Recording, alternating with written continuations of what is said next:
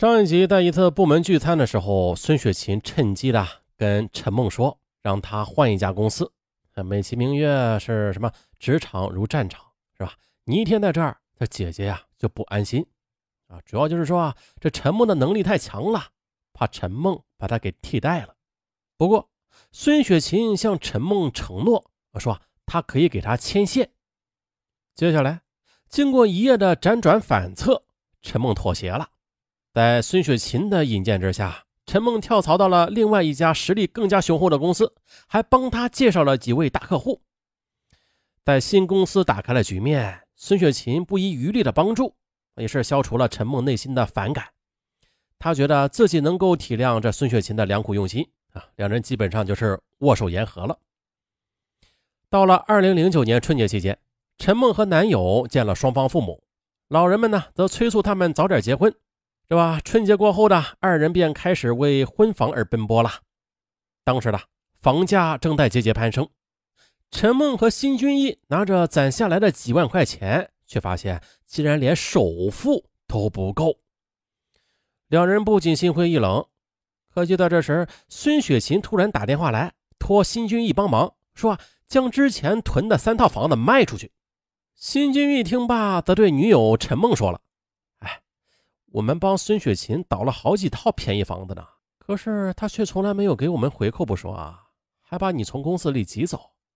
哎，这次我替她把两套大房子卖个好价，让她将那套六十平米的小房子便宜卖给我们。你去找她商量一下，看看行不行呗。陈梦觉得这男友的想法并不过分。第二天中午，他便约孙雪琴吃午饭，委婉地表达了他的意思。可是孙雪琴。却露出一丝不悦了，但是很快又笑着说：“那个小房子的房主啊，是我老公，我回去跟他商量一下吧。啊，嗯，应该问题不大。你们尽快的帮我先把那两套大房子卖掉吧。”新军一开始努力的为孙雪琴联系买主，可是呢，在一个偶然的机会，他在其他中介公司发现了孙雪琴登记出售的那套六十平米的房产非常抢手。哎呀！这不是她老公的吗？她生气地对陈梦说：“哼，孙雪琴一直在欺骗我们，利用我们。我说，你怎么交了这种朋友啊？真是太可耻了！”被男友骂遇人不淑，陈梦又联想起孙雪琴一直对她的打压，顿时又气又委屈。她就这样坐在电脑前，百无聊赖地点着鼠标。还突然呢，看到一则新闻，说上海一个女白领为了报复经常对她性骚扰的男上司。在 KTV 里将其给灌醉，又买通小姐陪他上床，拍下了视频。凭着这段视频，白领不但是成功摆脱了性骚扰，还得了升职加薪的实惠呢。哎，他突然就想到了，我何不学他的办法呀？啊，整一整那个好色的夏立明。哎，一来是出出恶气，二来是让他把房子卖给我。我呢，也不提其他要求。肯定不犯法。陈梦是越想越兴奋，最终他决定了行动。考虑到男人的虚荣心和接受能力，他决定瞒着男友辛俊义。机会终于来了，漫天飞雪的浪漫圣诞夜，陈梦谎称单位里加班，还出了家门，却给夏立明发了短信，约他到滨海假日酒店吃饭。啊啊，哎哎，好。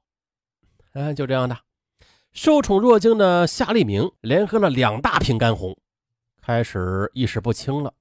哎，见时机成熟了，陈梦则在夏立明的耳畔妩媚地说：“夏总，我们开个房间休息一下。”陈立明不怀好意的笑了，双手紧紧地揽住了陈梦的腰。很快的，十分钟之后的。他们来到南大街一家快捷酒店房间里，哎，可是夏立明却再也支持不住了，倒头便睡。陈梦则打电话叫来一个三陪女，付了钱，就像一个胸有成竹的导演一样，等待好戏上演。第二天一大早的，酒醒之后的夏立明睁开眼睛，这么一看，哎呦，哎呀，自己身边怎么睡着一个赤裸的女人呢？惊慌失措。哎，这时的手持 DV 的陈梦则闯了进来，他打发走了三陪女，开始向夏立明摊牌，要他将那套房产以当初的购买价格再卖给他。夏立明只得自认倒霉。一周之后呢，他跟陈梦到房产交易中心办理了过户手续，最终呢，陈梦以低于市场价十万元的价格买下了房子。当着夏立明的面他将视频删除了。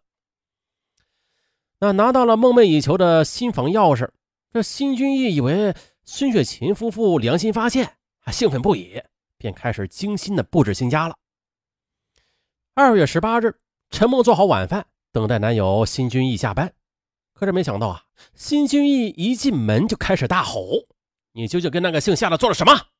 他为什么会把房子卖给你？”哎，原来呢。得知丈夫以超低价格将房子卖给了陈梦之后，孙雪琴不干了。于是，在她逼问之下呢，夏立明为了掩饰丑行，便谎称这陈梦勾引了他，和他上了床。哎呀，气愤的孙雪琴便找到辛君义，当着许多同事的面大骂陈梦是个狐狸精，指着陈君义的鼻子，让他管好自己的女友。啊，听男友说完，陈梦顿时懵了。他把事情的前后向陈君义坦白了，可是晚了，陈君义他怎么也不相信，非要和他分手。哎呀，想到自己为了爱情，处心积虑的换来这六十平米的蜗居，最后反而又被男友抛弃，想起职场上的明争暗斗，还有孙雪琴的薄情寡义，又想起夏立明那色眯眯的双眼和揽在他腰上的那肥胖的手。陈梦简直要崩溃了。此时的男友负气出走，一去不回头，陈梦的心变得冰冷起来。她决定要报复孙雪琴。二零一零年三月十日，陈梦租来一辆红色的轿车，悄悄的就停在孙雪琴家小区的门口。但看到孙雪琴这腹部微微隆起时，啊，突然想到夏立明隐约的说过啊，孙雪琴怀孕了。陈梦犹豫了，这可是两条人命呢，我跟他的过节也不至于用两条人命去陪葬吧？哎，那还是算了吧。经过激烈的思想斗争之后呢，陈梦悻悻而归。可是回去之后，他想想又不甘心。就这样呢，他每天都把车停在那里，一次次的眼睁睁的看着孙雪琴从自己的车前经过，撞与不撞的念头。也在不断的交锋着。三月十六日下午，陈梦又在车里等待孙雪琴，可这时手机响了，电话中传来父母严厉的责骂：“你那书都念到驴肚子里去了啊！为了房子，竟然干出这种下三滥的事儿，你把我们陈家的脸都丢光了！你从今天起，我们没有你这个不要脸的女儿。”挂断电话，陈梦想：“我错了吗？”谁能来证明我的清白？我的爱情，我的亲情都没了。这一切都是因为他。歇斯底里的陈梦终于是失去了所有理智。终于的，他又看到了每天下来散步的孙雪琴。他朝着他踩下了油门。这啊，又回到了我们本案开头的那一幕。烟台市芝罘区明新小区的门口发生了一起惨烈的车祸，一个孕妇被一辆红色的轿车撞飞二十多米，肇事者驾车逃逸。不过经过抢救啊，孕妇脱离危险，但是孩子却胎死腹中。警方很快的锁定了犯罪嫌疑人，最终烟台市芝罘区检察院以故意伤害罪对陈梦进行了批捕，等待他的将是。漫长的牢狱生活啊，职场确实如战场，不过它又与真正的战场不同啊。在战场上，你可以随意的去杀敌啊，怎么杀都不犯法；但是在职场的战场上，那就不同了啊。不同归不同啊，话还得说回来，有人的地方他就有江湖啊，有江湖的地方，那怎么能缺得了勾心斗角啊？相信啊，有许多听友，一些呃淡泊名利的，心中有另外一些追求的听友，他们呢也非常的厌恶这些现象，呃，就像上文吧。但是有用吗？没有用。那这一切现象都是为了生存，为了利益。甚至还有一些人，他一直是在无可奈何的进行着职场上的不违反法律的前提下勾心斗角。